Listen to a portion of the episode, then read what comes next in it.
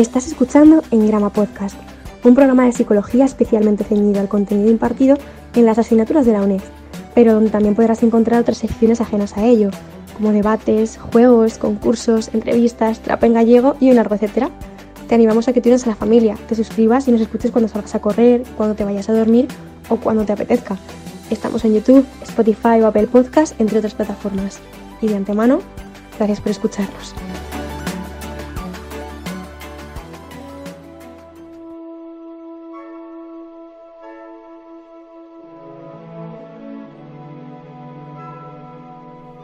Muy buenas a todas, ¿qué tal?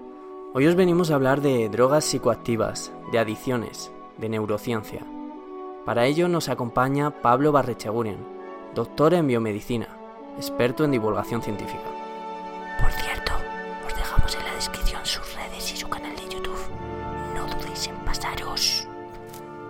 Antes de dar comienzo a la entrevista, quiero agradeceros a todas el apoyo que nos dais y pediros que si queréis que este proyecto siga saliendo a flote y podamos seguir invirtiendo tiempo y esfuerzo en él, mejorando la edición y el contenido, podéis brindarnos cierta ayuda mediante la dirección de PayPal, que dejamos en la descripción. Igualmente, si no os satisface la idea, si no queréis llevar a cabo una donación altruista esporádica, darnos una irrisoria dátiva, podéis haceros mecenas del canal y contar con una serie de beneficios a cambio.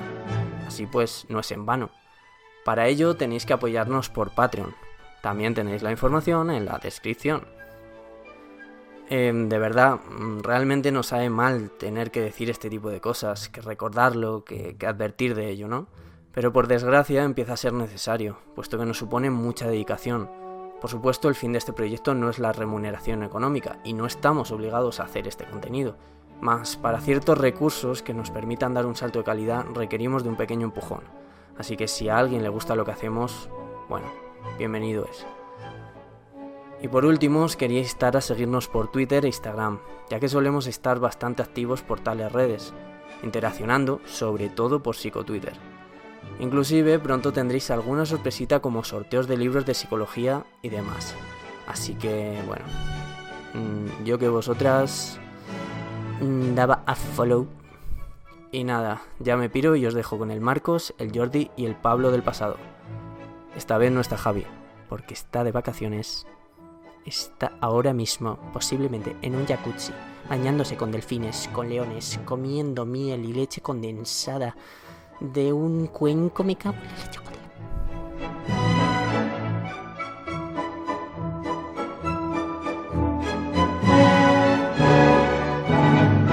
Pablo Barricheguren, antes de entrar en materia, para la gente que aún no te conozca, nos gustaría que hicieses una pequeña introducción acerca de ti, de tu oficio, de tu bagaje, cualquier cosa que creas interesante para que la audiencia tenga un primer acercamiento a tu persona.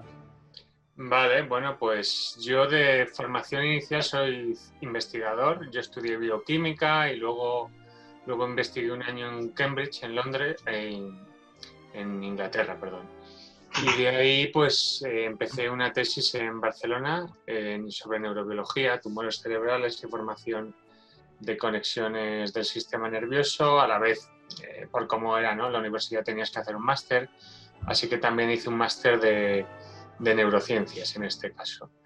Y luego de ahí me he movido a la, a la comunicación científica, He hecho y hago prácticamente de todo, desde espectáculos de monólogos científicos, he sido finalista en algunos concursos, escribo en muchos sitios y, lo que ocurrió es que eh, yo conseguí dos proyectos nacionales con la Fundación Española de Ciencia y Tecnología, que es la FECIT, que en colaboración con muy interesante, y eran proyectos de vídeos de YouTube sobre neurociencia tanto neurocosas como neuropíldoras, que luego eso eh, también lo moví para el germen ¿no? del canal que llevo de neurocosas en YouTube.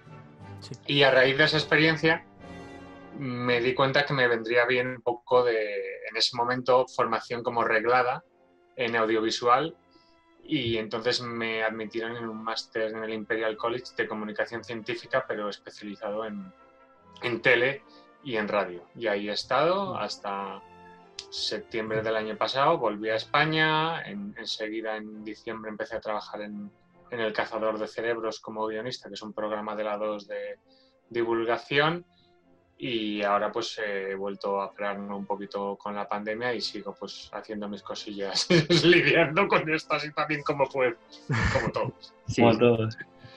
Y bueno, en el episodio de hoy nos queríamos centrar un poco en el tema de las drogas psicoactivas, en su incidencia en el sistema nervioso y demás. Como sabemos, podemos distinguir seis tipos de drogas psicoactivas, las estimulantes como la cocaína, los patógenos como el éxtasis, los psicodélicos como el LSD, los cannabinoides como la marihuana, los depresores como el alcohol y los opioides como la heroína. Nos gustaría pedirte que fueses desgranando un poquito, eh, que nos explicases cómo altera cada tipo de droga el funcionamiento de nuestro sistema nervioso, a grosso modo, tampoco hace falta que profundicemos una barbaridad. Y qué diferencias podemos encontrar entre los efectos que, que produce cada tipo de droga. Bueno, el... eso es una pregunta de, sacar de, manual poco a poco. Yo creo que la división que has hecho es, un poco la interesante cuanto a funcionales, ¿no? De hay mm. drogas que digamos que el efecto que acaban teniendo es estimulante, otras drogas que son el efecto final es depresor y luego pues las eh, que digamos más alucinógenas.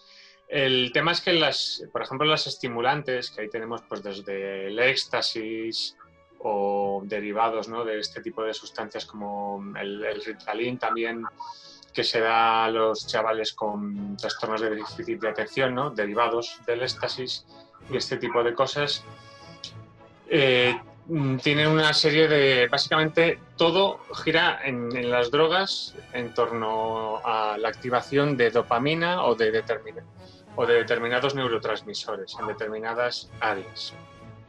Entonces, para entender un poco, luego se puede ir desgranando, ¿no? Pero lo que hay que entender es que, por ejemplo, el efecto, tanto el, efecto placentero de muchas drogas va de activar las cantidades, normalmente es de dopamina, el, neurotransmisor más importante, eh, aunque también, por ejemplo, la serotonina también puede estar implicado, pero sobre todo la dopamina, que es, digamos, la más directamente a un placer de gustazo. La serotonina es como estar más tranquilo, ¿no?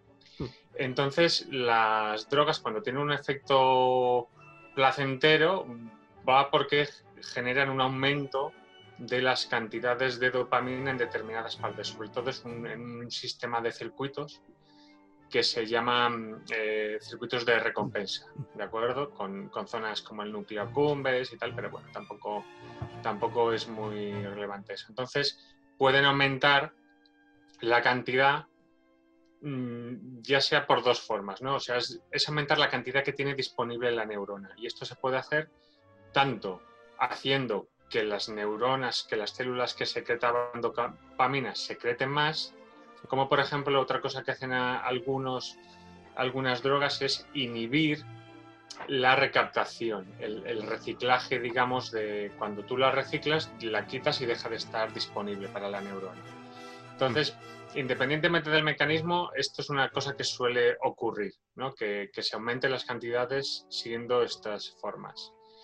Eso, por un lado, el placer, y, pero luego, por ejemplo, según cada tipo de droga, a veces tocan otras rutas otros eh, metabolitos, neurotransmisores que son importantes. Por ejemplo, el, pues, el alcohol es un depresor. Mucha gente lo, pondría en estimulante, pero así por hablar un poquito de las más así conocidas, el alcohol eh, es un depresor, se inhiben determinadas rutas, entonces lo que pasa en este caso que se, eh, digamos que la depresión inicial nos suelta un poquito al principio, lo cual suele estar bien. A esto se suma, o sea, el efecto activador o inactivador que tiene la droga es diferente al efecto de placer. Entonces, estamos un poco más relajados porque nos inactiva un poquito.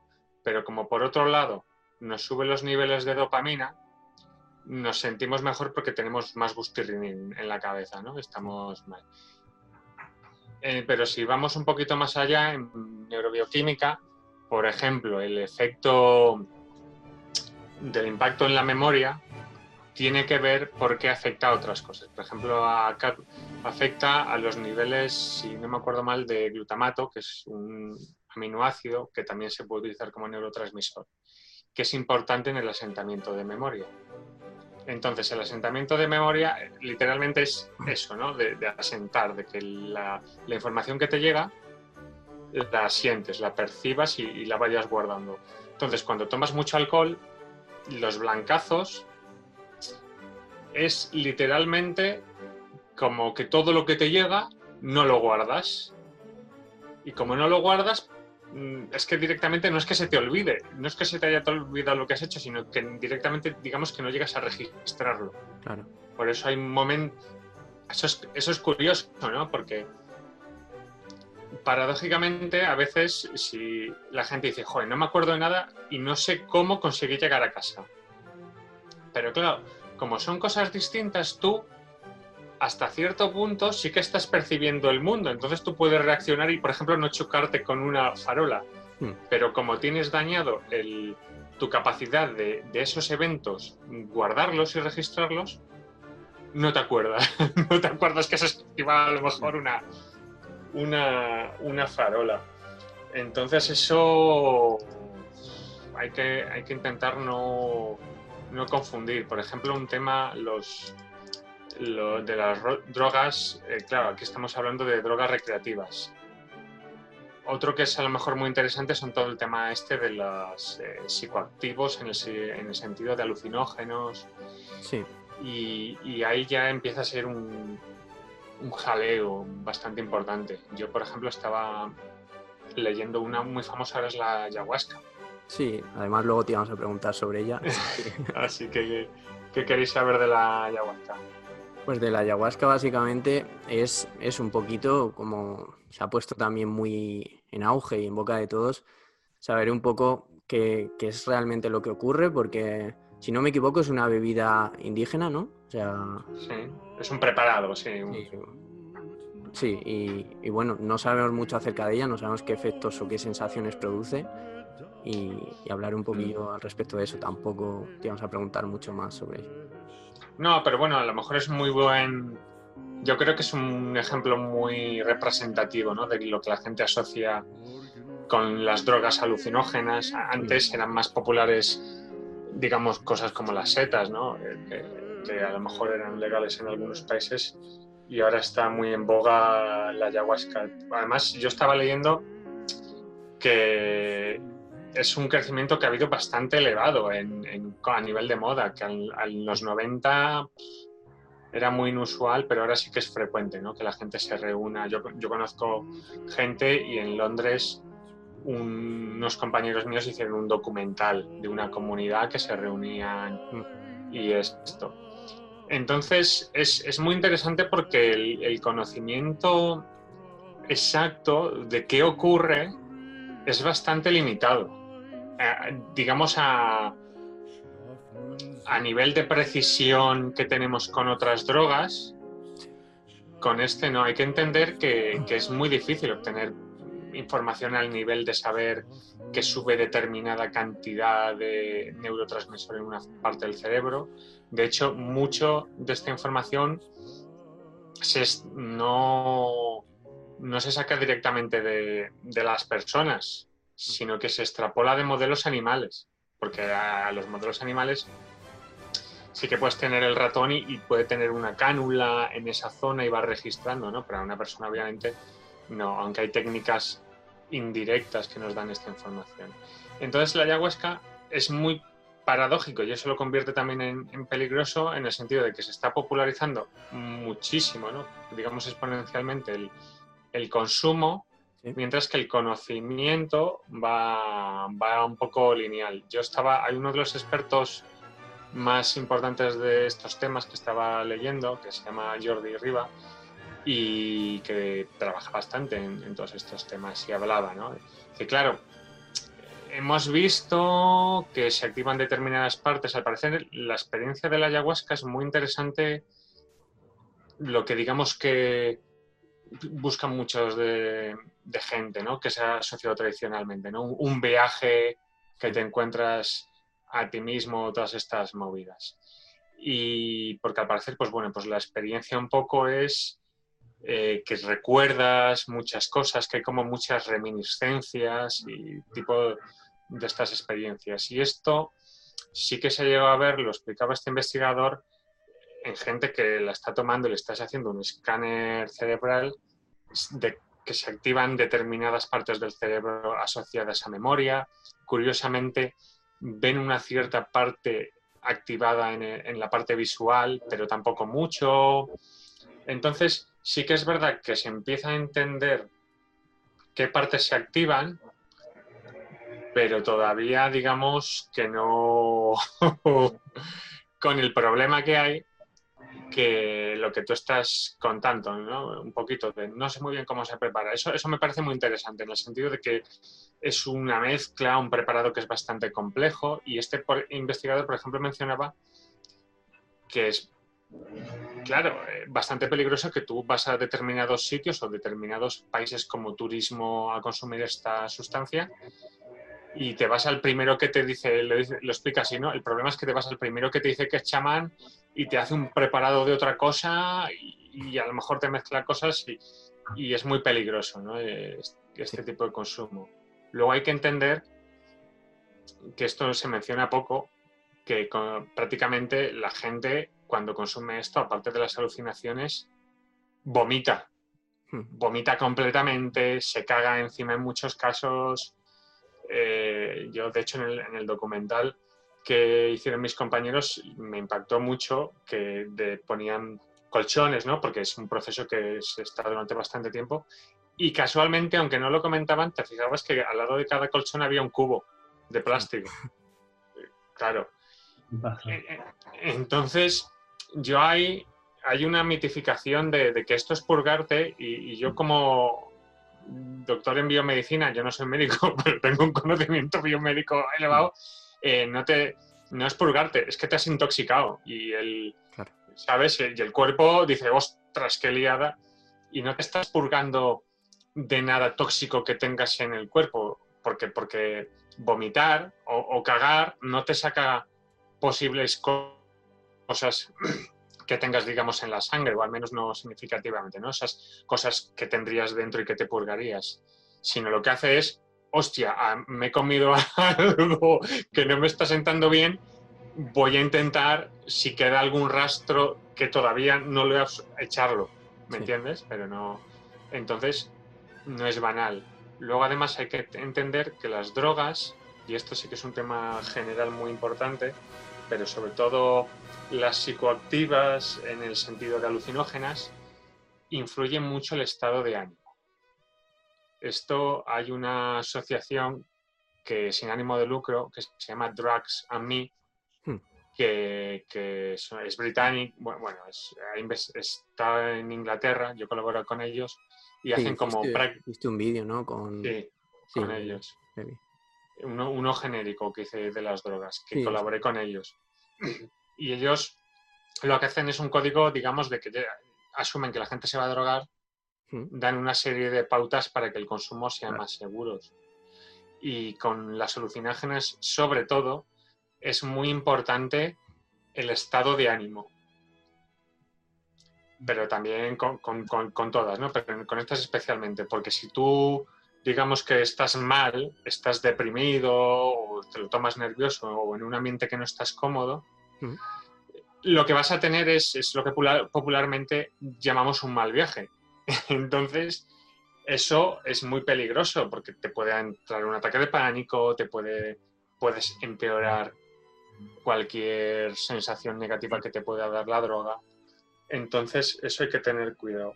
Y con la ayahuasca, eh, no, ya que, ya que estás hablando de esto, también respecto, ya que hablas de la ayahuasca, también salvando las distancias, el tema del, LSD, por ejemplo, se habla mucho de este consumo, de destruir las barreras identitarias, ¿no? de reformular un poco tu relación con la sociedad, con la cultura.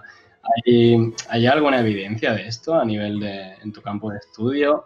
¿Se puede relacionar también con, con lo estudiar en la ayahuasca? No sé, si podrías respecto. Con, con el uso un poco, quieres decir, como para encontrarte a ti mismo, romper tu propia... Claro, es que eso, eso es interesante porque no hay, al menos hasta donde yo, mucho, no en el sentido digamos que la gente lo busca, ¿no? De cómo consigue la droga que te encuentres a ti mismo. Eso cómo haces el, experimento, ¿no? Digamos, hay unas ciertas... Eh, no, digo que no se pueda conseguir, digo que primero estamos intentando entender exactamente cómo funcionan las cosas a, nivel muy básico para luego, digamos, esas grandes preguntas. Yo el, el, problema que veo ahí, que es lo que advertía este experto, concretamente con la ayahuasca, pero se aplica con el SD y todo eso, es, es volvemos a lo mismo, es tú estar mal y como último recurso tomarte estas sustancias y claro, como estás mal es que muy probablemente tu experiencia va a ser horrible, independientemente de que podríamos hablar de que, eh, no sé, si a lo mejor te puede, porque tienes que recurrir a una droga para para reflexionar sobre ti mismo, por, qué no leyendo un libro, o yendo al cine, o, por qué no con una charla con los amigos, ¿no? Hay, hay cosas muy interesantes del entorno social. Por ejemplo, ahora vuelvo un momento a la ayahuasca y la parte que ahora se está mirando a lo mejor más médica que me parece interesante, pero en la parte social, mm, en drogas, en el tema más de adicción, hay, hay distintas preguntas ¿no? de por qué la gente se vuelve adicta. Y una cosa muy interesante, aunque digamos que siempre hay un grado de discusión y tal, pero es que eh, hay muchas drogas que se suministran a mucha gente y, muy poca gente se vuelve adicta. Este, esta paradoja es en el ámbito médico, ¿no? en el ámbito de, metemos opioides como, como la morfina o derivados a muchísima gente en, operaciones y solo un, porcentaje, digamos, relativamente bajo se, se vuelve adicta. Mientras que gente que no la operamos y, que en otras condiciones se la toma recreativamente, sí que digamos que se vuelven con más frecuencia adictos a estas sustancias. Entonces no hay, no hay, una única explicación, pero hay, por ejemplo, experimentos muy interesantes con, con, ratones y que luego se ha ido mirando que van de, de, que, por ejemplo, una tendencia a ser más o menos susceptible a volverte adicto a las drogas no solo depende de ti, de tu propia sensibilidad, que eso también existe, sino de tu situación social. Por ejemplo, los, experimentos clásicos primeros, que son simplistas, pero se entiende muy bien, era con ratones. Y entonces a los ratones hay experimentos que tú puedes hacer que los, básicamente los vuelves adictos. Le tienen que dar una palanquita para suministrarse. Entonces se dieron cuenta que los ratones que los colocaban en lo que se llaman entornos enriquecidos, que tenían más juguetes, más interacciones sociales, era mucho más difícil o, eran menos susceptibles a volverse adictos que aquellos ratones que estaban completamente aislados. Entonces, eso, eso es una lectura interesante, ¿no? Las drogas y, la parte social es eh, desde mi punto de vista, muy relevante. Yo, por ejemplo, eh, en, el máster este de audiovisual, yo hice un documental con dos compañeros míos, hicimos un documental sobre Outside Edge, que es una compañía de teatro que está compuesta por drogadictos en recuperación. Y es una compañía solo compuesta por drogadictos. Y te das cuenta que, que era, mm, digamos que esa conexión que, mm, social que montaban gracias al teatro era de mucha ayuda y seguramente les ayudaba mucho a estar limpios, porque además era un entorno social en el cual se cuidaban mucho entre ellos y constantemente hablaban de las adicciones, porque las obras exploraban eso, ¿no? De, y entonces socialmente se volvían mucho más sanos y eso digamos que les protegía o les ayudaba a evitar recaídas. O, si las tenían, pues, pues eran en general menos graves, digamos. Claro, al que todo. Hmm. Al final es muy, muy vasta la influencia del ambiente, del contexto, hmm. en todo ese tipo de, situaciones. Claro, porque aparte de una droga, eh, el paso de, uso a abuso, que es, que es un concepto ¿no? de, consumo de drogas, eh, el uso o sea, tú por consumir una vez no te vas a volver adicto, porque los cambios eh, biológicos en los circuitos no se producen por una única dosis. Los cambios del cerebro requieren semanas, meses, años. De hecho, como ya que quizás un punto más es que yo os un poco de neurobiología, pues una cosa que se ve en, muchas drogas cuando se pasa del uso al abuso mm. es que hay los circuitos encargados, digamos, del autocontrol, como son el córtex prefrontal, que son unas estructuras, se ve un empobrecimiento en su capacidad de responder frente a, los circuitos del placer o de la adicción y, entonces el, cerebro, digamos, que se va anquilosando en su capacidad para, para autocontrolarse. Y de ahí que llegue determinado momento que no, que no te puedes controlar. Eh, eso es interesante, aunque ocurren, ocurren otras cosas. Y, hay que tener en cuenta, por ejemplo, que las drogas es que son un tóxico, en verdad. Y drogas entendido con el sentido amplio del alcohol también es una droga, el tabaco, todas estas cosas, ¿no? Entonces, hay que desmontar un poquito la idea de, sano. Porque ninguna es sana. En, lo que entenderíamos como sano, sano es algo que te mejora la calidad de vida o que eh, si tienes algún problema, bueno, eso sería sano. Terapéutico es si tienes un problema y te das algo que te arregla el problema aunque tenga ciertos daños, ¿no? Por ejemplo, tomarte determinadas medicaciones te puede salvar la vida, pero es hepatotóxico y te daña el hígado. El problema es que las drogas no son sanas, eh, al menos el consumo que se hace. Otra cosa es que se parte de esas drogas se usen en contextos concretos que sean terapéuticos. Por ejemplo, la, marihuana para un clásico, esto es muy clásico, gente con quimioterapia que pierde el apetito una cosa que hace la marihuana porque cambia determinados neurotransmisores es puede ayudar a, mejorar el apetito, te da hambre. Por eso también la gente cuando fuma te da mucha hambre a muchas personas, ¿no? Sí. Entonces, vale, pero no hay que mezclar, porque una cosa es tomarte la marihuana porque estás en un proceso de recuperación y, tienes que eh, recuperarte y porque te tienes que alimentar y has perdido el apetito que, tomártelo, porque sí que, no es cuestión de decir que consumir o no esté bien o mal, pero simplemente es, digamos, no Eso es una decisión de la sociedad y de las personas, pero no mezclar. Con la ayahuasca, este en vez, eh, bueno, ahora se está viendo y con determinados alucinógenos se está explorando eh, su posible uso, sobre todo en conceptos de, terapia para eh, anti, para depresiones y para, ¿cómo se llama? Gente de estrés postraumático y todas mm. estas cosas. Pero hay que entender que cuando los investigadores hablan de usarlo en esos contextos, no hablan de al, de al final usarlo como ahora lo está usando la gente, de que te vas a un sitio con alguien que, será tu chamán y podríamos discutir mucho del conocimiento sanitario que puede o no tener y de la seguridad de eso y que te da un preparado que, a saber. ¿no? Yo, por ejemplo, me quedo mucho con, que el cannabis, por ejemplo, es que los preparados de hierbas son muy complejos.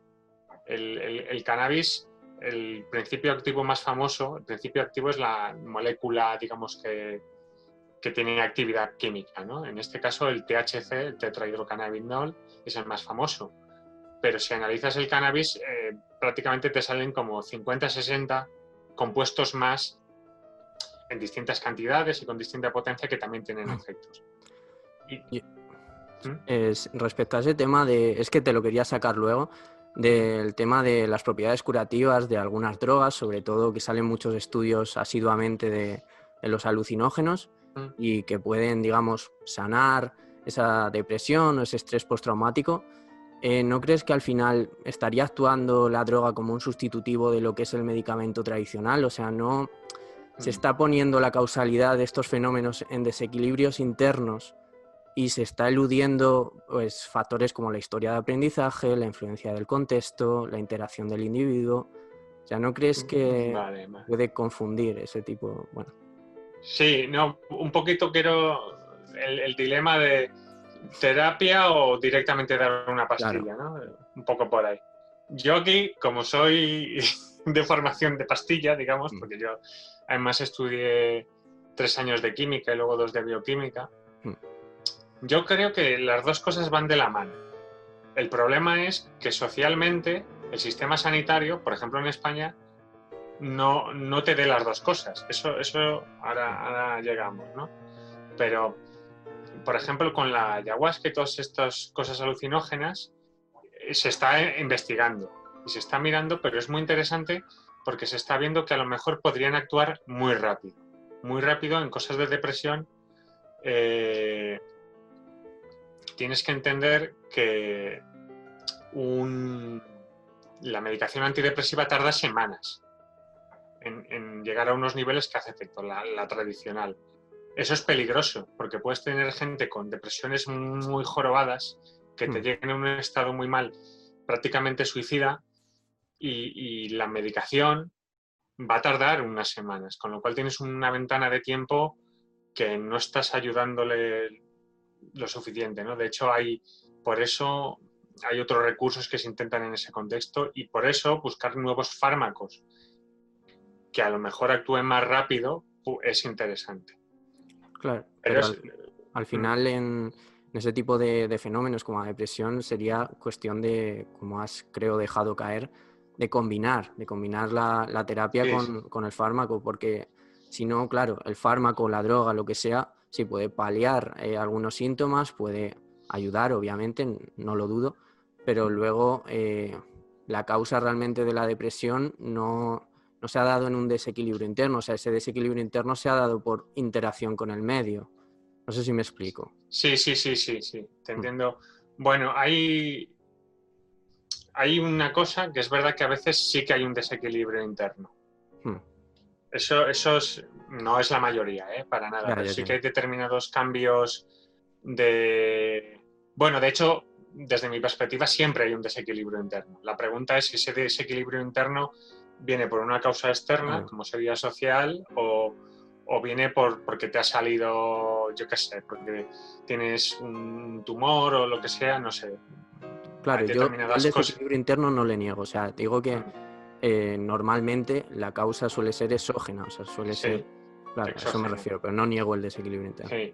Entonces yo aquí lo veo como, como si te lesionas la rodilla. Hmm. Y entonces, para mí el fármaco es la muleta. Y el fisioterapeuta, y tú ir a correr poquito a poco según lo que te dice el fisioterapeuta, es toda la parte de, de la terapia psicológica y toda esta parte. Entonces yo creo que, obviamente, en, en el momento, digamos, más grave de la recuperación o en el momento que llegas, como toda la terapia tarda un tiempo y cuesta y es muy duro, pues ahí puede ser interesante ayudar, hacer un apoyo extra para disminuir además el, el peligro de esas de estas situaciones. Pero yo desde luego estoy completamente contigo en que sí, es, que- es que si alguien tiene una costumbre tóxica y se lo nivelas con fármacos y le das tres pautas pero que no, no atajas el, el problema social o, o lo que sea, pues al, al tiempo te va a volver. El problema es si el sistema de salud te puede derivar a, a ese tipo de ayuda o, o sea, yo, yo, por ejemplo, cuando acabé la tesis acabé reventado. Hmm. Como no dormía, llegó un momento que yo fui, me fui al psicólogo un, un tiempo, porque además desarrollé muchos talks por, por- por el estrés, ¿no? Hmm. Y me encontré que el sistema público de salud no me, no me ayudaba y acabé durante varios meses pagando 50 euros a la semana porque necesitaba una intervención fuerte durante y me lo pude pagar porque yo había tenido una beca doctoral que era la beca de la Caixa, que era la mejor beca de España y yo había cobrado bien y tenía dinero. Hmm. Sí, sí, al final se acaba concibiendo la psicología como un privilegio, como un capricho, Claro. justamente por esa precariedad del sistema público. Pero sí, es, eso es una pena y es algo que, que, bueno, nosotros tenemos, tenemos muy a diario y es, es lamentable, pero bueno. Y antes comentaba con Jordi el tema de, en cuanto a los efectos a largo plazo que has comentado antes, eh, de una sustancia y demás, em, la plasticidad cerebral si puede llegar a revertir esas, esas secuelas y... Hmm. Ostras, es una pregunta complicada. O sea, el, el cerebro mm, no es tan plástico como nos dicen. Eso, eso yo creo que, es, que es, es, de hecho una cosa que en algunos vídeos que he hecho en el canal y cuando he dado alguna charla reivindico. Sí. O sea, plástico, plástica es tu piel, que te renuevas constantemente y tal. El cerebro. Entonces, la pregunta es: depende el tipo de daño. Por ejemplo, el alcohol se creía que, que mataba neuronas, ¿no? Esto se dice. Sí. Yo cuando, cuando me iba a las fiestas patronales eh, de universitario decía, wow, ¿cuántas neuronas Sí, ¿cuántas habré perdido? habré perdido? Luego resulta, por ejemplo, que se ha visto que más que muerte neuronal, que eso es muy grave porque la capacidad de regenerar neuronas es Mm. muy limitada y podríamos, de hecho es uno de los temas más discutidos, de cuánto se puede regenerar el cerebro a nivel de neuronas.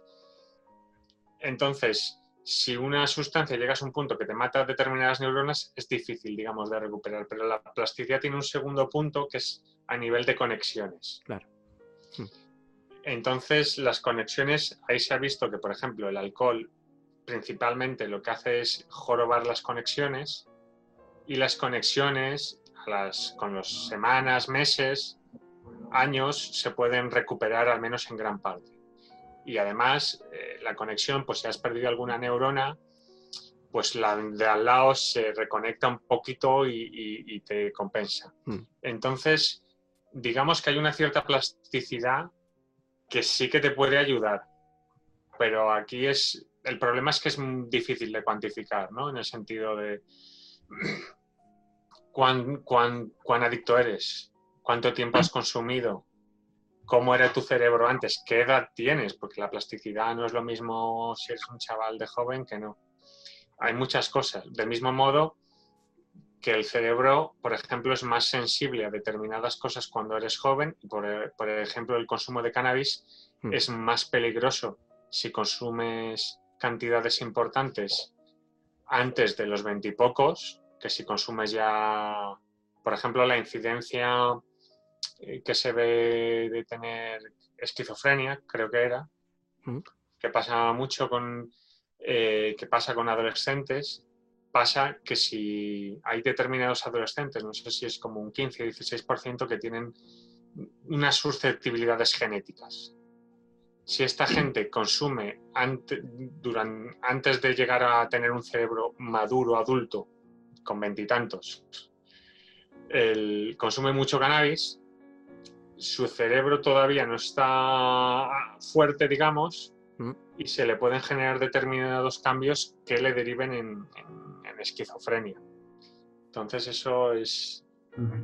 es Sí, importante. Pablo, también em, por los casos que he podido ver en internet o casos de oídas respecto a esto de la plasticidad, em, he visto que hay como muchas drogas que te producen una reducción de tus facultades durante un tiempo, ¿no? A lo mejor la neblina del día siguiente, que a lo mejor te dura una semana, dos semanas. También he visto casos de, por ejemplo, al consumir MDMA, he visto casos de parálisis de sueño a lo largo de un mes, de dos meses, cositas así, ¿no? Que dices, a lo mejor, sí, eh, eso que te quería preguntar también res- eh, con respecto a la plasticidad, ¿no? De que a lo mejor esos efectos nocivos se van desvaneciendo a lo largo del tiempo si el consumo no se vuelve prolongado.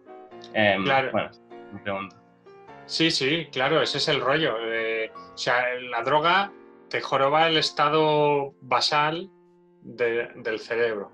Mm. Entonces, eh, bueno, hay que tener en cuenta eh, lo que has dicho tú del día siguiente. Muchas drogas, aunque el momento, digamos, culmen se te pase a las horas, a las cuatro o cinco horas, yo qué sé, depende de la droga, ¿no? pero a lo mejor al día siguiente todavía tienes unas ciertas cantidades en el cuerpo. O sea, hay algunas, y de ahí que muchas pruebas de test de mear la estás meando o te lo pueden detectar durante días. Pero pasado eso, digamos que una vez ya te ya has limpiado, ¿no? Ya no queda de eso. Efectivamente, el, el cambio que ve la gente es si dejas de consumir, pues el cerebro vuelve a su estado más o menos normal y si se ha producido algún cambio, pues intenta plásticamente recuperarlo. Hmm. Y ahí es, eh, volvemos un poco a lo que tú mencionas muy bien, la frecuencia. Hmm.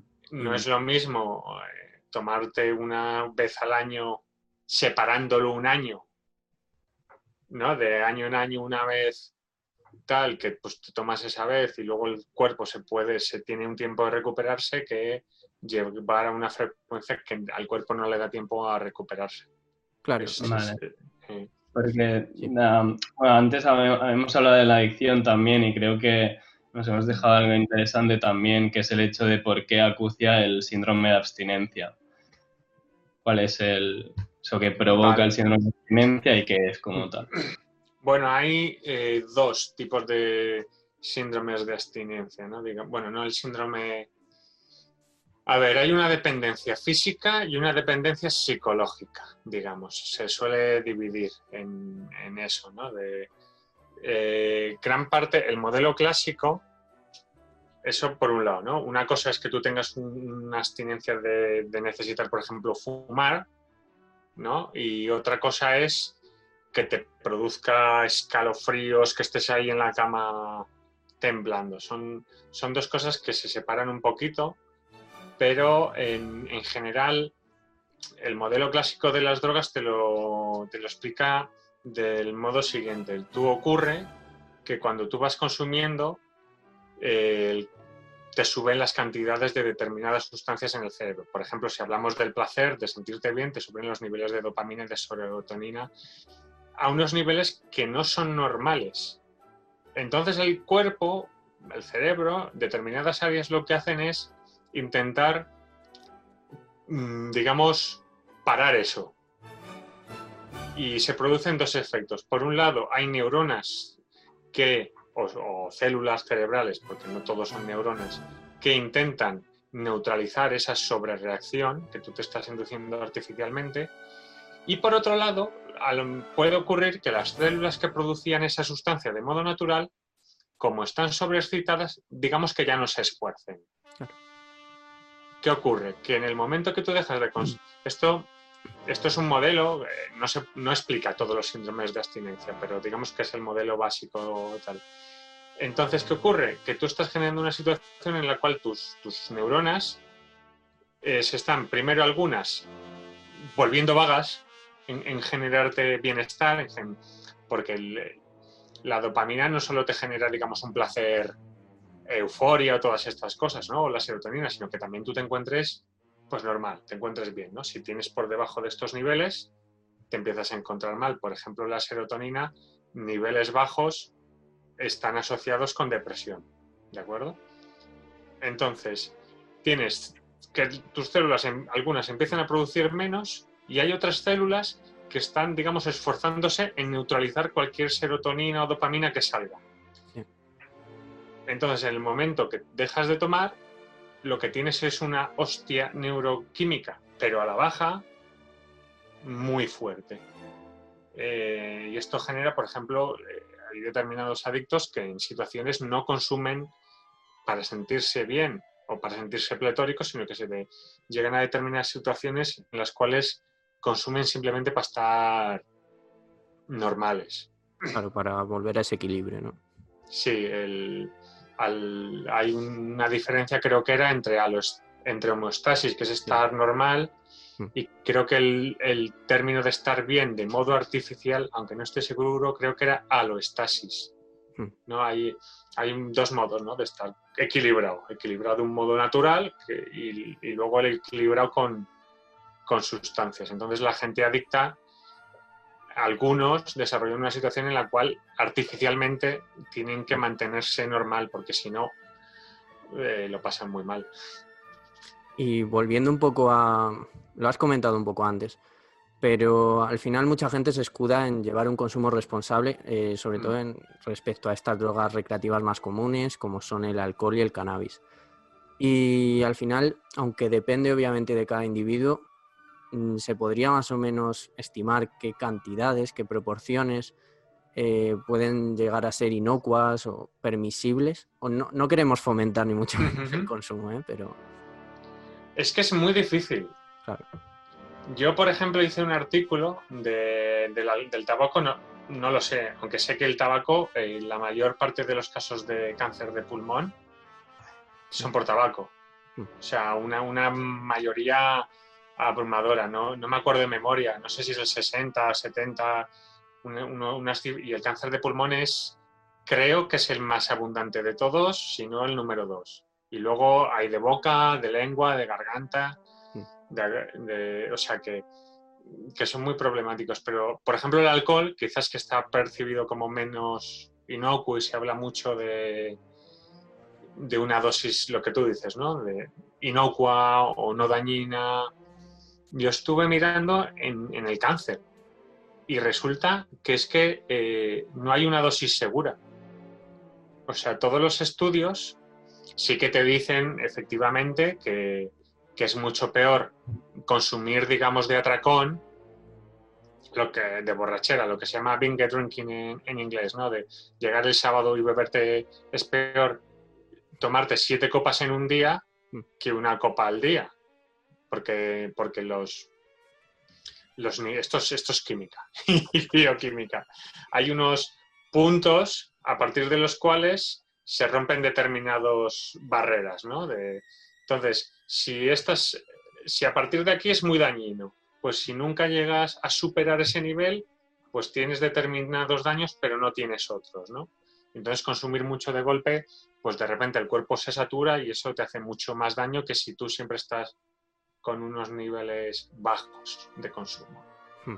Pero incluso consumiendo unos niveles bajos, eh, estudios de, de tomar una caña al día, una copa de vino, resulta que primero que no había ningún tipo de bebida que fuera segura porque cualquier potencial beneficioso que tenga la bebida, por ejemplo el vino, ¿no? que la uva tiene cosas muy interesantes, se anula porque, porque ya hay alcohol y, y luego resulta que no, no hay consumo seguro.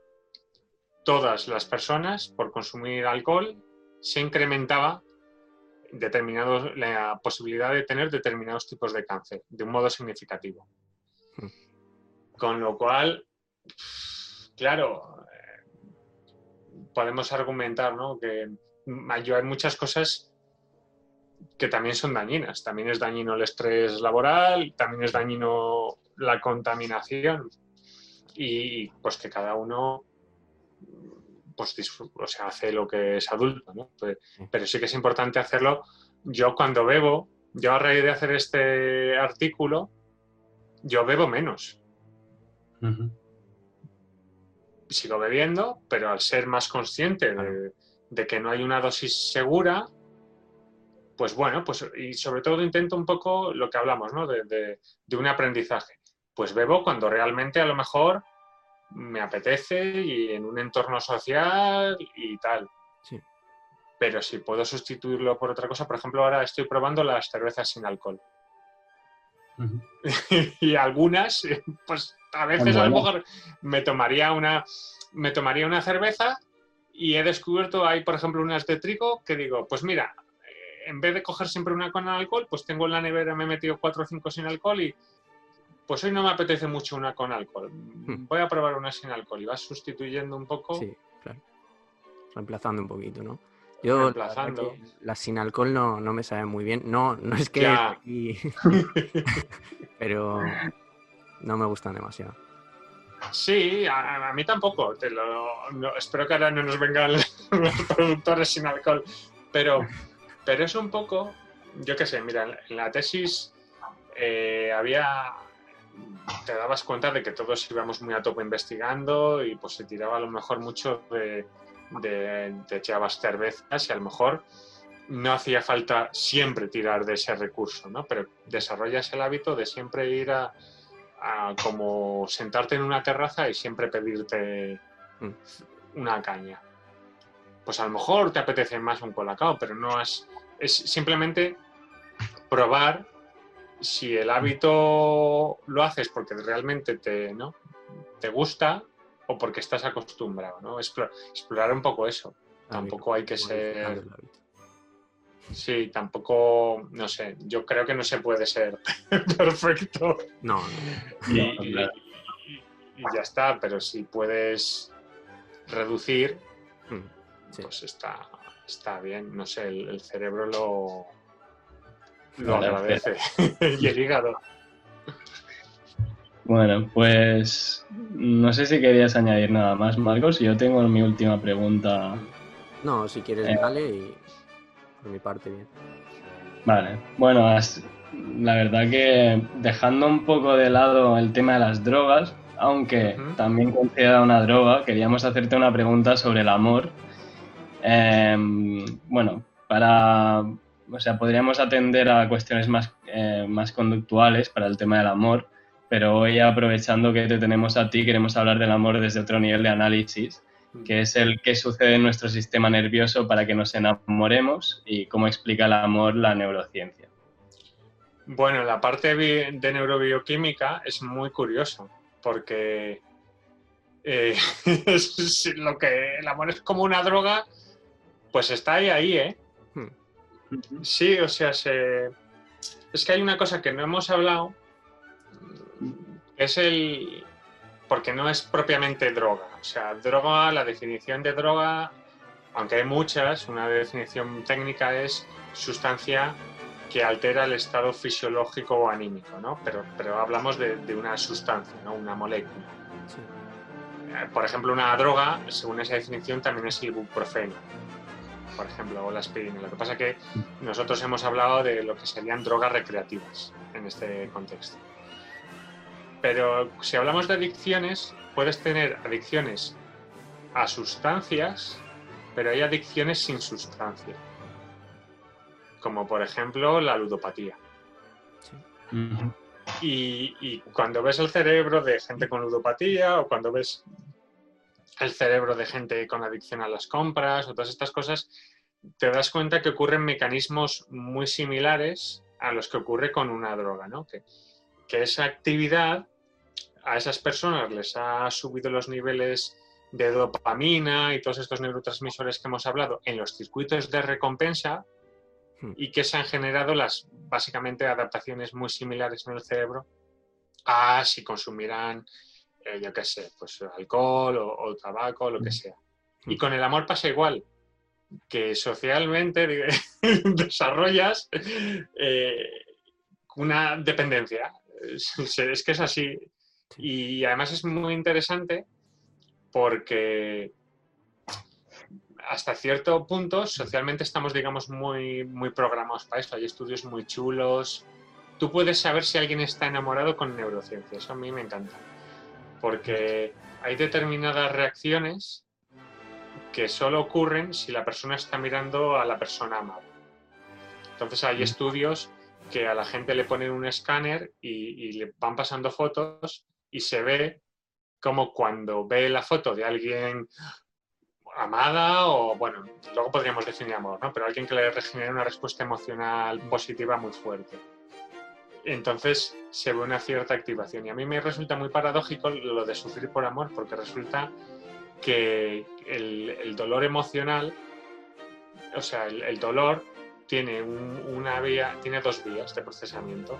Tiene la vía, digamos, más descriptiva, la vía de, pues, esto me duele mucho, me duele en esta zona y con esta intensidad, pero luego hay una parte de procesamiento emocional, de, de este dolor me genera ansiedad, como... ¿no? El componente emocional es muy importante porque es la diferencia entre, por ejemplo, que te duela, por ejemplo, cuando nos duele algo y no sabemos por qué nos duele, nos duele más, porque emocionalmente nos genera una respuesta mucho tal. Y resulta que el amor, el, el mal de amor, eh, emocionalmente te activa circuitos del dolor. Del dolor, no de la parte descriptiva de me pega un golpe, pero sí de la parte emocional. Entonces, es que en verdad lo que hablábamos, todo ocurre en el cerebro. En este caso, pues es un estímulo social que genera unos cambios, pero es que los cambios son, son muy similares. Tú, cuando te sientes bien con una persona, te sientes bien porque relajado porque has subido la serotonina. Igual que te sube la serotonina cuando te tomas determinadas drogas y estás relajado. Te da placer e intensidad porque te sube la dopamina en ciertas partes, igual que te sube la dopamina cuando, cuando yo qué sé, con determinadas drogas estimulantes como la cocaína. Obviamente no, no es una comparación lineal, no es, el amor no es como la cocaína, no es tan sencillo, hmm. pero todo ocurre en el mismo sitio. Sí. A mí, respecto a esto, no, sí, Jordi. Pues me parece muy interesante también, em, antes que has dicho que la ludopatía, todo esto, hoy en día pues se habla mucho también de las redes sociales, ¿no? De el Instagram, por ejemplo, el Facebook, que también funciona un poco como una máquina tragaperras, ¿no? De, tú em, pones tu foto y recibes tus me gusta y estás esperando esas interacciones sociales y creas esas expectativas, ¿no? Y entiendo que también va un poco en la misma línea, ¿no? del amor, la ludopatía, las drogas, un poco así. Sí, sí, sí, bueno, sigue el... Eh, es un tema que hay que mirarlo con cuidado, porque todavía, digamos que a nivel temporal de ciencia, eh, las redes sociales desde cuando han tenido el boom. Desde hace cinco o seis años. Antes ya estaban, diez, llevan 10 años de... Pero, pero sí que es verdad que hay datos preocupantes de, de, comportamientos, ¿no? Pero es lo mismo, ¿no? De, están... O sea, tú en las redes sociales consigues en cierto modo lo que te genera placer de modo natural, que es por ejemplo, los likes son aprobación social. Eh, tú, en otro contexto, si, tu grupo de amigos te dice, qué bien lo has hecho, qué bonita la foto esta, en, persona es lo mismo, ¿no? Pero de un modo un poco eh, como que está hecho para que estés todo el rato. Luego, esto sería ya otro tema, ¿no? Que además es más de vosotros, pero el sistema este de la caja de Skinner, Mm. y, de, generar sistemas que te hacen siempre estar pendiente de la, mm. de la recompensa. Sí, los videojuegos, ¿no? También se están aprovechando todo esto.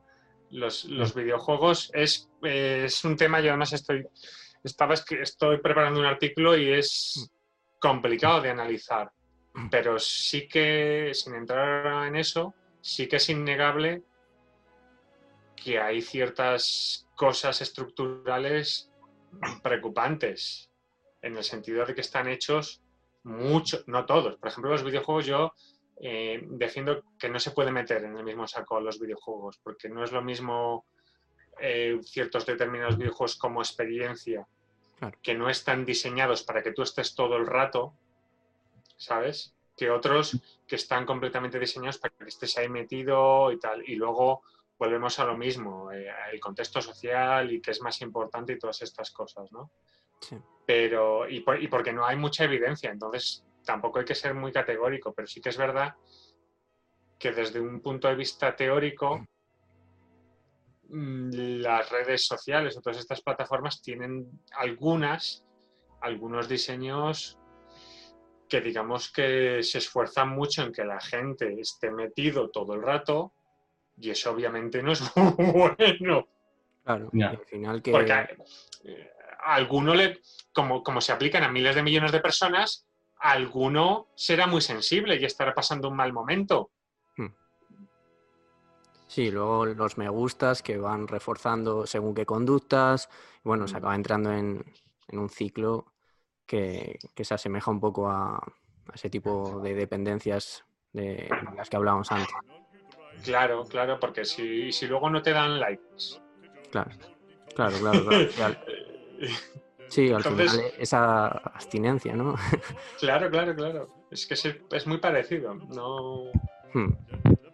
Y bueno, pues por nuestra parte poco más, Pablo. Simplemente si quieres sacar algún tema que hayamos, bueno, que nos hayamos podido dejar o dejar algún mensaje para la audiencia, promocionar cualquier cosa, aunque no tengamos mucho público, pero Cualquier cosa, adelante. Nada, simplemente que hay que intentar no juzgar, no juzgar, también es importante cuidarse y que es muy importante defender la, la, sanidad pública y en este caso, en este contexto, yo creo que la salud mental hmm. es que a, mí me resulta personalmente descorazonador el, el, el abandono que hay y es, y es una pena, es una pena. La verdad es que esto es una cosa muy importante y, y nada, y bueno, pues estoy ahí en, en Neurocosas divulgando y, muchas gracias. muchas gracias a ti. Vamos, dejaremos tu canal en la descripción y, tus datos. Así que nada, muchas gracias y de verdad que un completo placer compartir un ratito. Muy interesante, de verdad. Sí, sí, muy interesante. Será genial. Hasta luego. Pues nada. Bueno, hasta luego. Gracias. Schioppo in spalla, sciabla a fianco, collo dritto, uso franco. Bueno familia, si estáis escuchando esto es que habéis llegado al final finalísimo de la entrevista y por ello os estaremos eternamente agradecidos. Esperamos que os haya gustado aprender del gran profesional que es Pablo y os pedimos que dejéis vuestro like y comentarios en las redes.